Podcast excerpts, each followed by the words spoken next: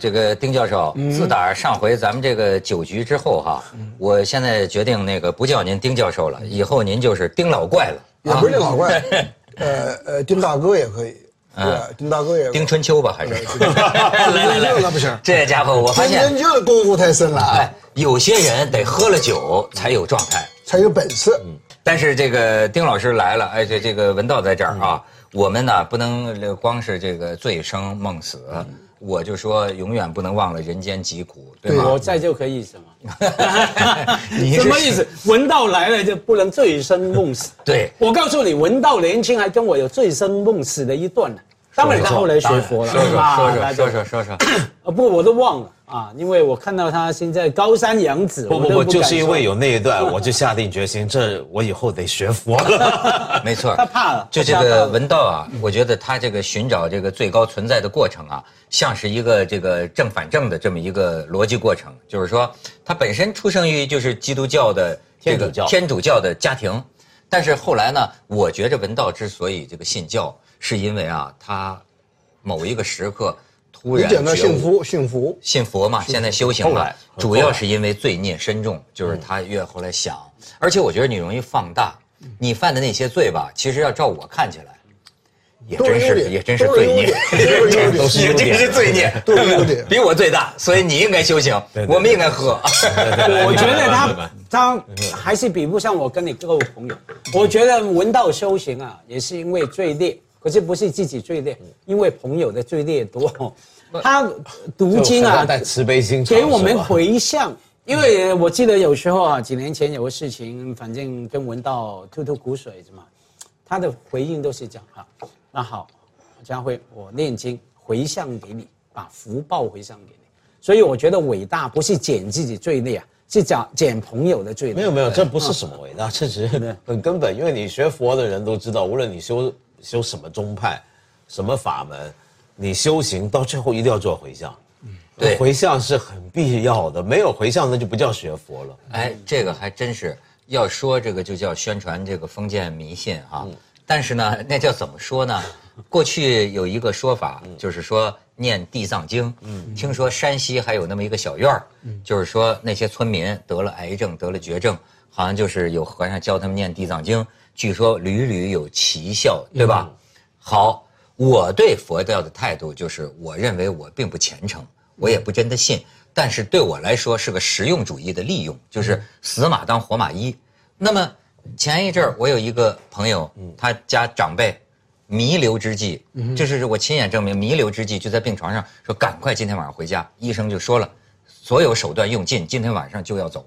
然后我跟他说：“我说，哎。”要不然你就死马当活马医，你在他身边念念这个《地藏菩萨本愿经》，看效果如何？传说中的。对，然后呢，后来他就拿这个，现在这手机都有嘛，《地藏菩萨本》就放放放放放，也许是巧合，但是我绝不骗你，第二天老人家起来出院了，嗯，现在还活着。哇。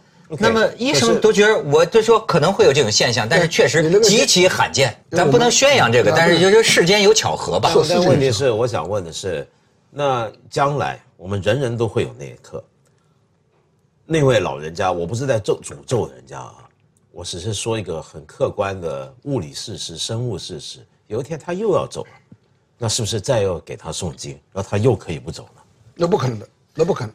不能永远这样，对不对？只有，所以我想说的是，地藏能回答这个问题。我想说的是，念经修法不是为了让你不走，让你不死，让你不老，让你不病。哦，学佛第一个根本要素就是要明白人生老病死无可避免。哎，但是呢，那天那个刘索拉不还说一个吗？他就是说，哎，在这个美国碰见一个占星家呀，嗯，什么天堂地狱，但倒说出一句哲言来，嗯，说这个就是跟他说呀。说这个这个，我告诉你，人死了之后，肯定是去天堂。所有的人都去天堂，都是天堂。啊。后来刘索拉就问：“那没有地狱吗？”然后这个占星家说：“这儿不就是地狱吗？”这哎，就是我就是觉得佛教里讲的这话这个是金句，哎，这话是这话金句就是人间就是地狱，就是说，呃，这个六六道轮回啊，其实，在我们这个人世里，全都看得到嘛。是哎，有些人真的是生活在地狱里，但是你不知道。嗯，我就说不说别的，你知道吧？哎，今天这个丁老怪来了，这个闻道这个普度众生的也来了，我请你们回答一个问题，就是。这个我们在网上做调查，说大家喜欢这个圆桌聊点什么呀？最后发现你得接地气儿，然后接地气儿呢，相当一部分人提出来的一个焦虑，一个苦闷，但是这个苦闷呢，你听起来又极无聊，就是说缺钱怎么办？嗯，我今天最大的痛苦苦人生难题就是缺钱。哎，我觉得这个事儿该怎么聊？比如说，当年你知道，就是前一阵儿台湾那边有个节目，那个节目里边的嘉宾招这个大陆网友围攻，为什么呢？他就是说，他们你们大陆人穷的，你们连个茶叶蛋都吃不上，都吃不上。好，我们就说说我们大陆人吃不上茶叶蛋，我们那么我们星巴克咖啡当水喝，对对吧？你们台湾现在都颓了，你们还跟我们说。我说这个话，对，但是不要这么讲。如果你是社会学的，如果用数据说话，嗯，二零一五年中国的这个贫困线以下的人口，我看的数字还有五千多万，那就意味着这五千多万，你比如说我小时候关于贫穷那些记忆，我竟然我我我说说为什么我说佛教讲的从天堂到地狱这六道轮回，在今天的世界上都存在。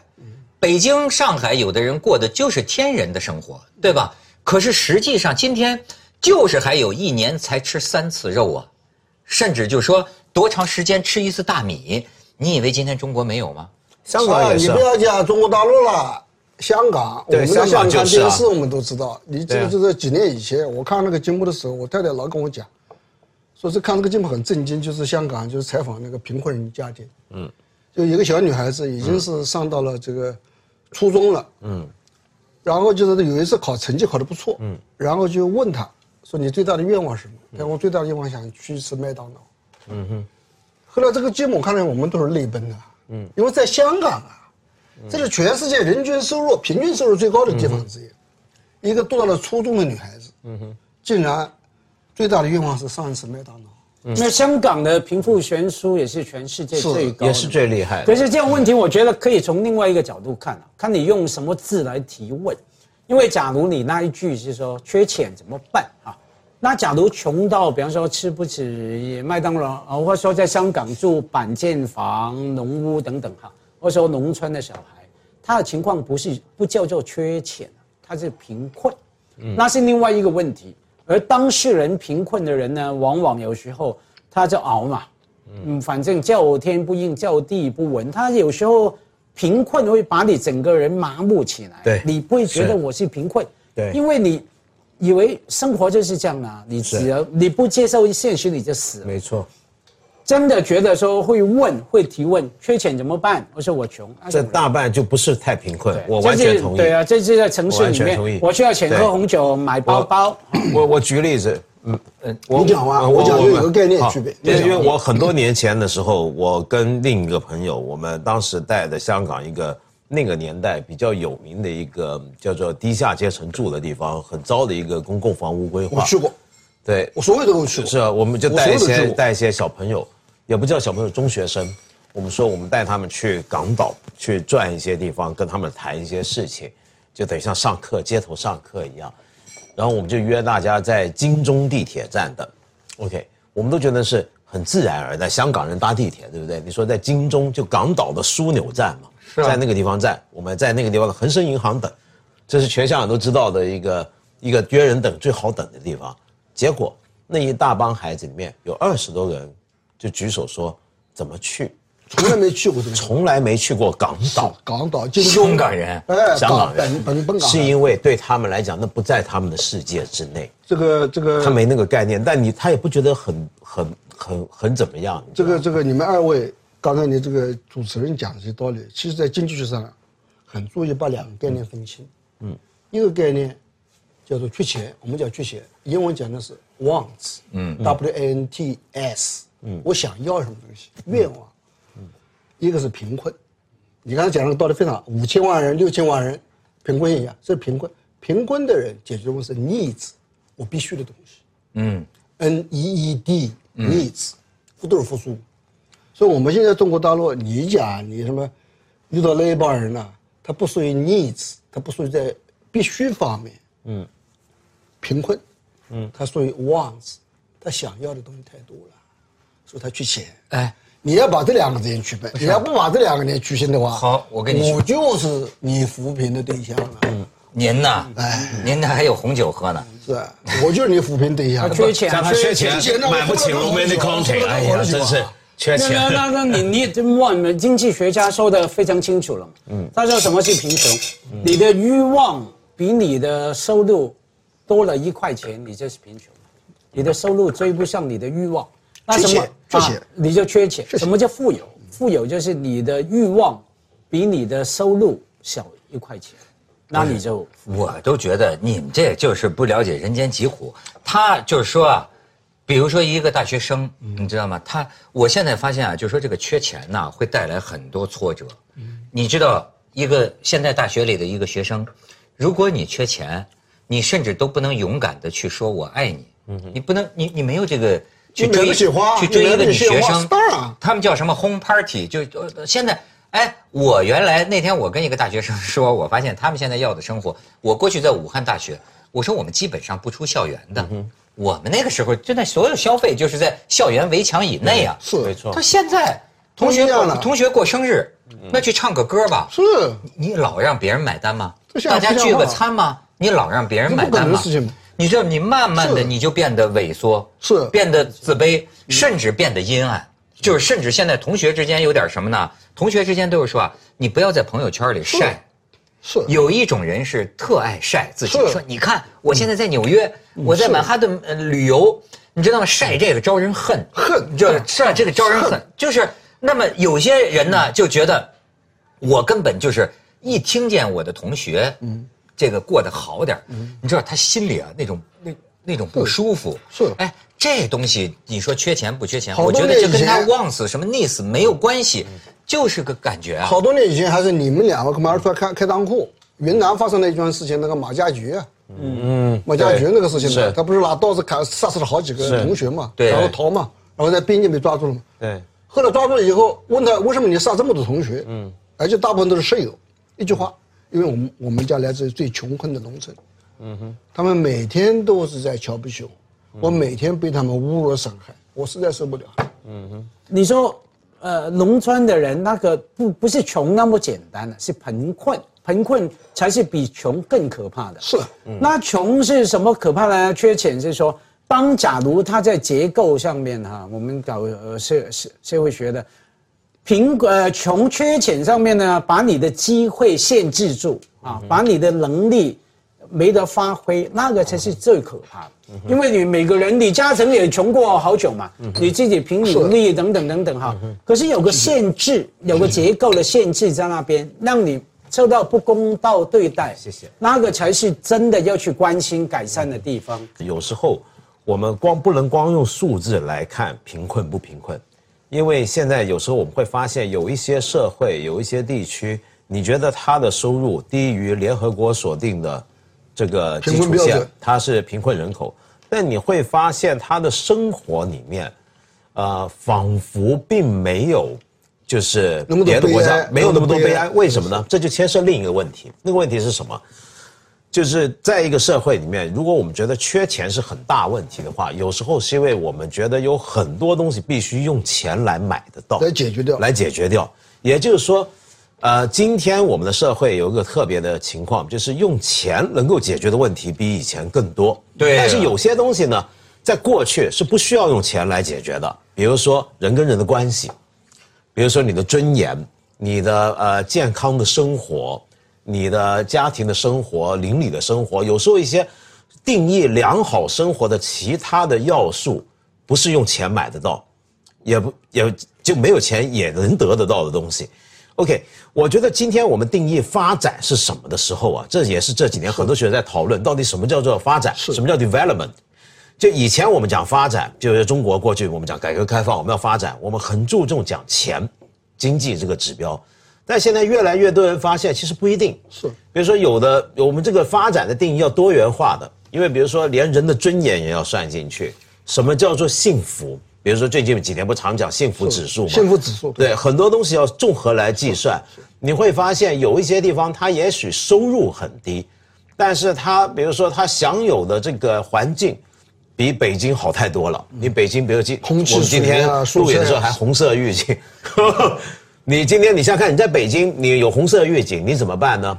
那你要家里面要花很多钱买空气净化机，但这个东西在也许很多地方它不是用钱，它不用钱就买得到。这个杨先生，我跟你讲这一点呢，我是属于你们二者之间的中间派。嗯，就是一个无论是一个社会、一个个人、一个群体，你不能把钱。这个事情呢，就是降低到一点不在乎的地步，这不可能。当然，嗯，但是这句话并不能换成另外一句话，嗯，你人生中间最重视的东西都会用钱换来，嗯，我认为是要取得一个中间段，嗯，哎，但是我觉得要取到中间，我觉得您说的这个中间段呢，在有些人看来啊，都是奢侈段。为什么这么说呢？这不是说最爱唱的那个高晓松那个歌吗？生活不是只有眼前的苟且。还有诗和远方的田野。嗯我现在看了一些个调查，就是有些个年轻人，你知道吗？他说：“你这，他说一句话也是金句。他说，活着我就已经竭尽全力了。嗯，你知道吗？就是对我来说，我这哪怕是在上学，交学费，你说包括说现在大学里说有一个哎去德国交流的项目。”你去不去？你去不去？别的同学报名，是，我就不敢说话，嗯，因为对我来说，所有的都有一个生活费，是，再也简单的又选个什么课呀，或者是到外面补习个什么，但是他有一种就是说，我不想给家里增添负担。你知道，就是呃，有一个艺术院校的一个学生，哎，有一个财神，太佩服他了的同学们，就说这哥们儿上大学的第一年，就给他父母买了小汽车。第二年给自己买了小汽车，第三年给全班同学一人买一个小汽车，那 还没那么普度众生。第三年自己搬出去，搬到高层呃这个高租金的那个公寓去住。后来同学们说怎么发财？哎，我都不知道。咱们现在以为都是大学毕业之后再去创业，再去努力。他说我的父母亲太苦了，他们辛辛苦苦供我上学。他说我从上大学的第一天起，我就想我挣钱的速度。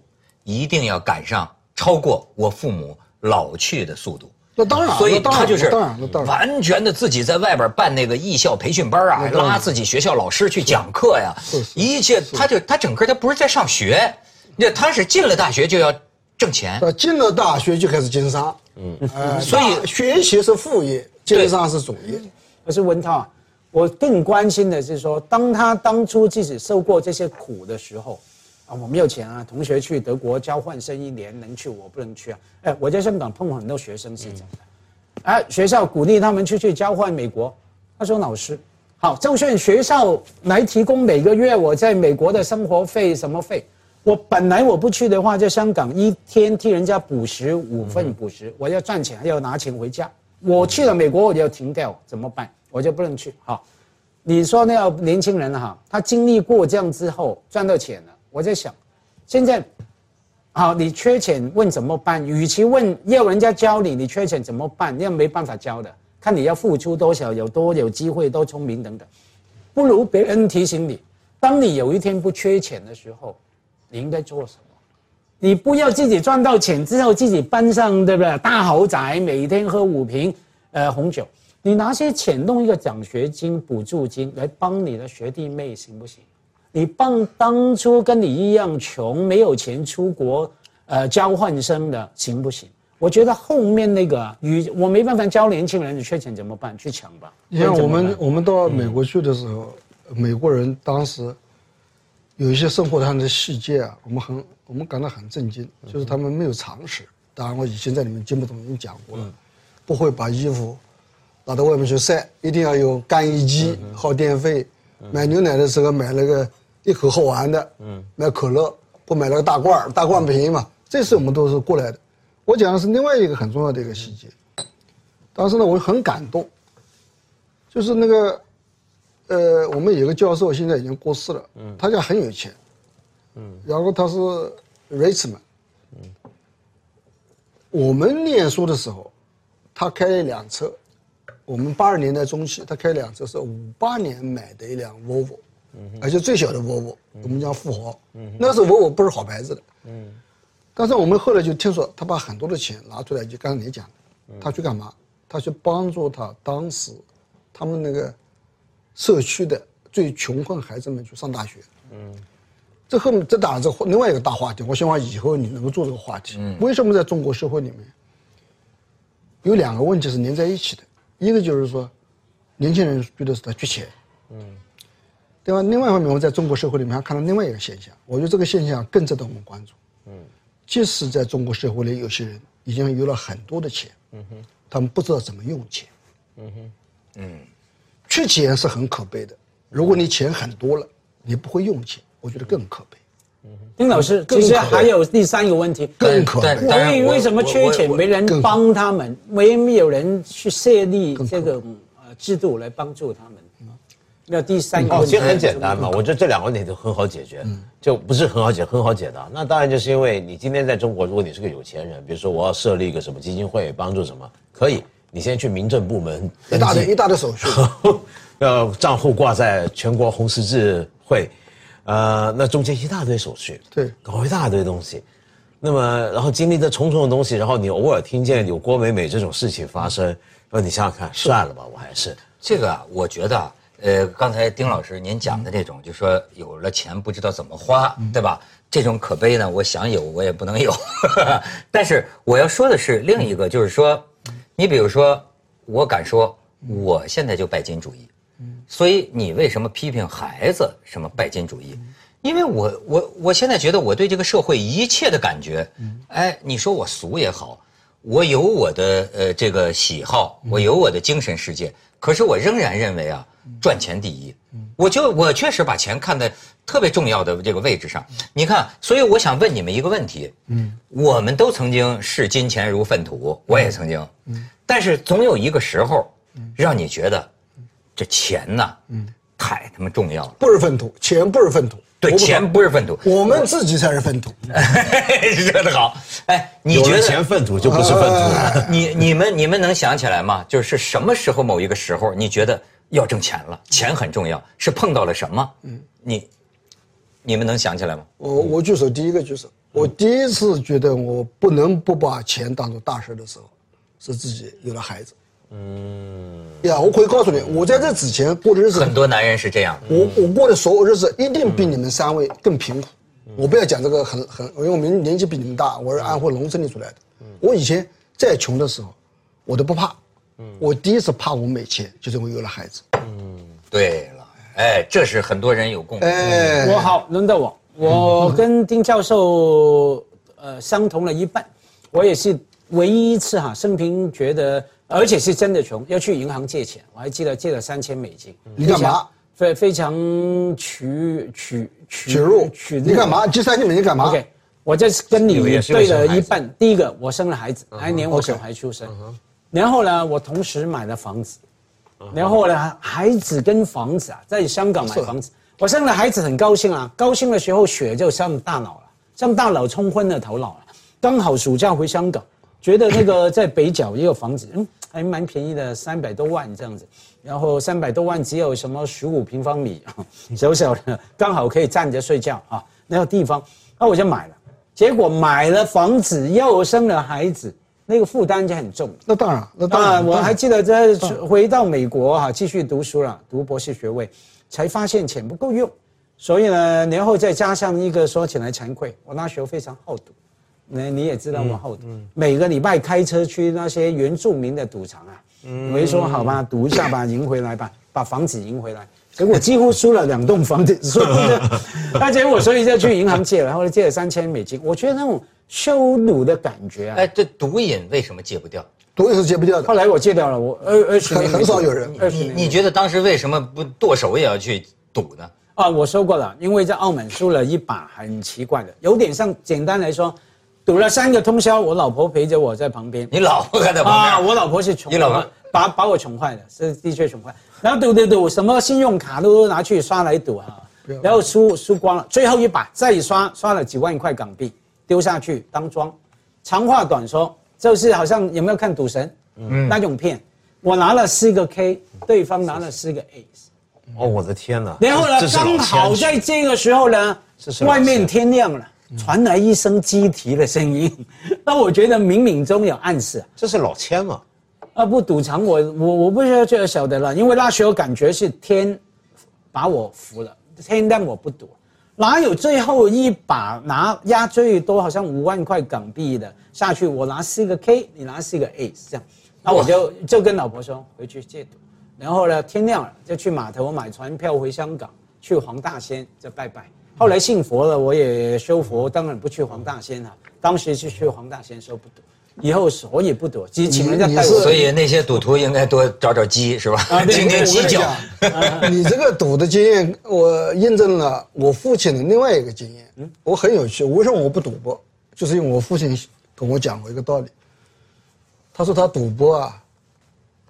在政治上帮了他，我父亲是罗乡村里面的那个传统的郎中，郎中。医生啊，哎。啊。哦，他说那郎中呢，他说得来的收入是现金，嗯，他的同事们的郎中得了钱以后就买地，嗯，等到一九四九年解放以后，很多人就被判成地主，对，那就惨了。他喜欢赌博，嗯，他不喝酒，他抽烟，他赌博，嗯，当然他有一个很好的一个一个一个克制，嗯，今天带多少钱输掉了。不会寄钱去赌博，嗯，然后第二天他再行医赚点钱再来赌博，所以到了一九四九年的时候，他一寸地都没卖，都没买到，结果家里还是继续保持贫农。哎哎，这个有趣，这个有趣，悬壶济世 和烂赌。所以四九年以后，他一直成分好，否则我就完蛋了啊！就像活着余华的，否则我就完蛋了。所以可见这个革命。是颠覆了我们很多传统观念，传统观念对吧？传统观念是你不应该赌钱，有钱要买地。就革命一来，是赌钱救命，这就说明革命 是重新洗牌，他能让四个黑变成四个尖儿。哎，文道还没回答这问题，我好像我想不太起来。嗯，我当然比如说，今天还觉得钱把钱给别人，你有钱，所以你没这个概念，你太有钱了。不是。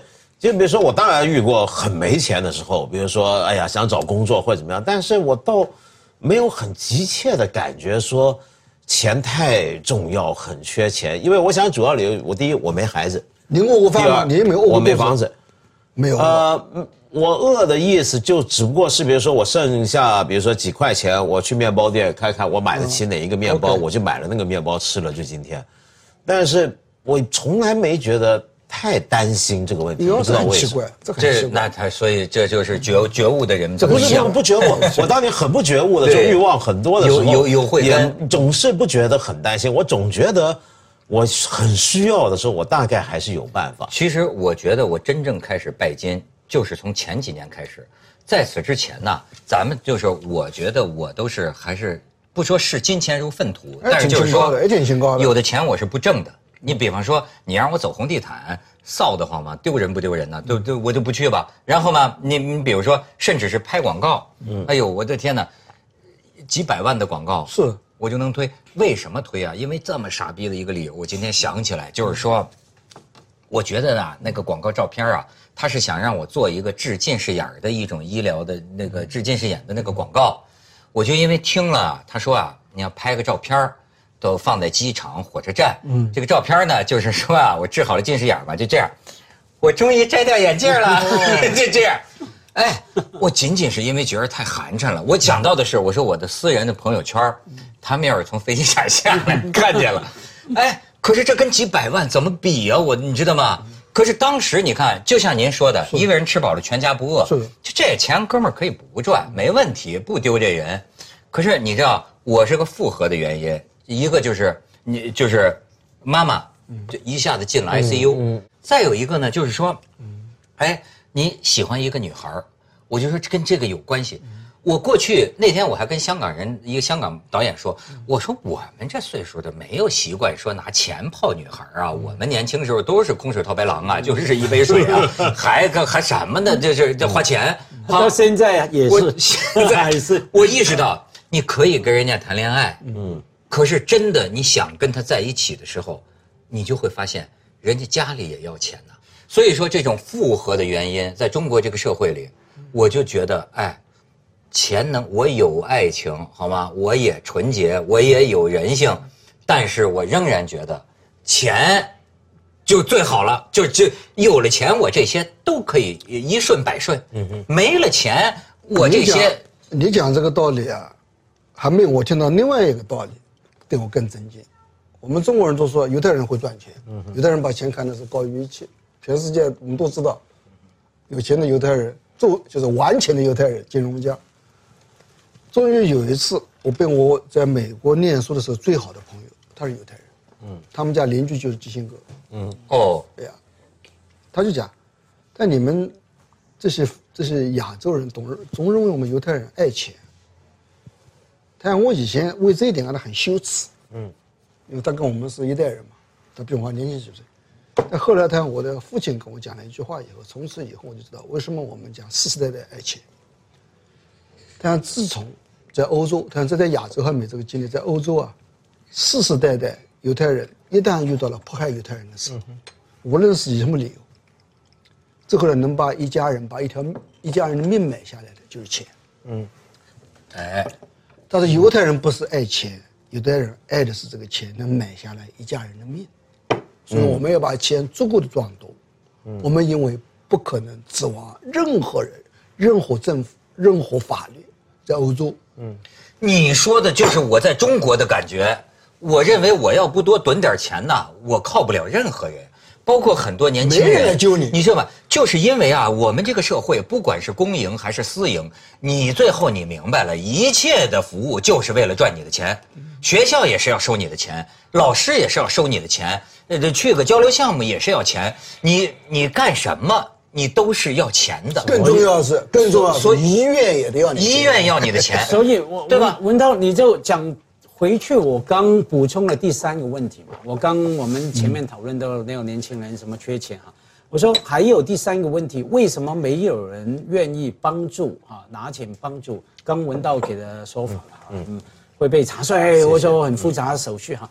真正种种理由，没有一个相对妥善的公共或者说私人的援助制度的时候，大家没安全感。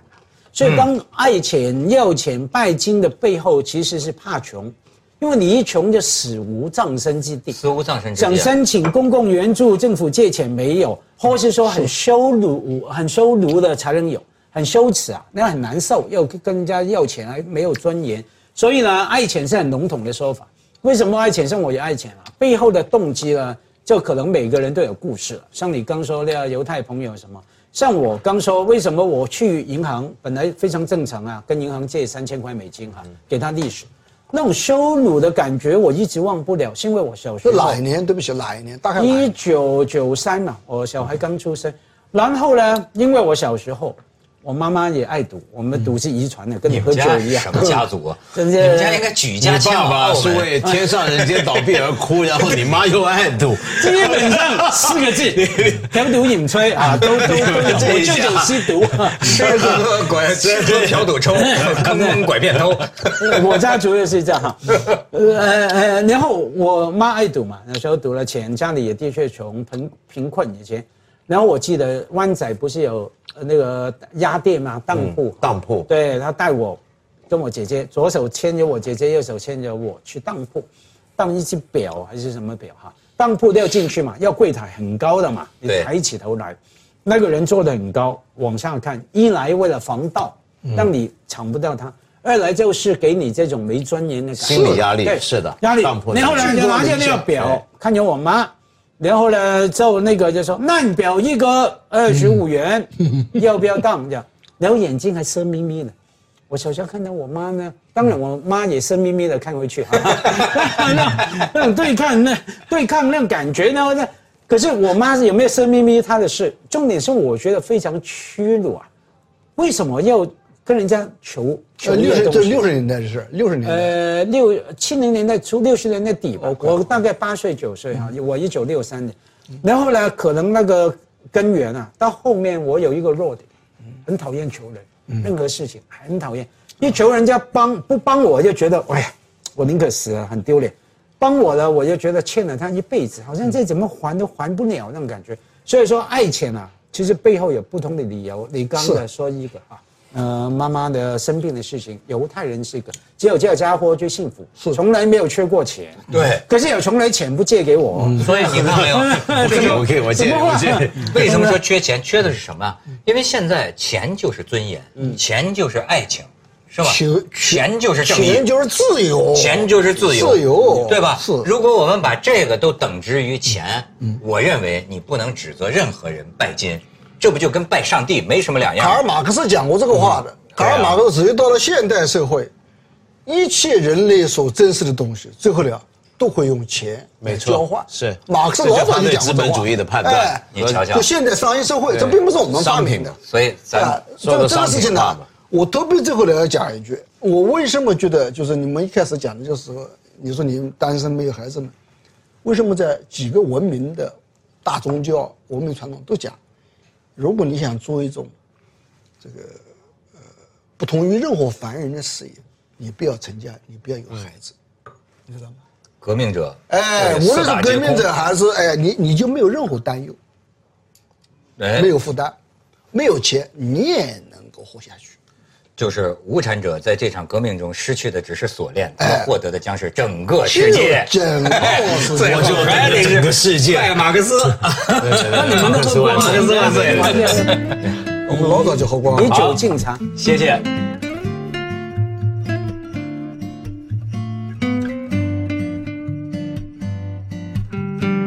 缺钱，缺钱，买不起路边的空调，哎呀，真是缺钱。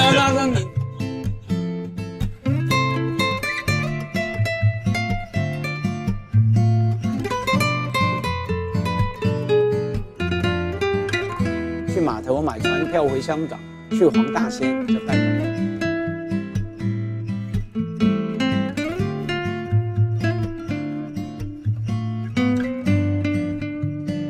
云南发生了一桩事情，那个马家爵，嗯，马家爵那个事情是。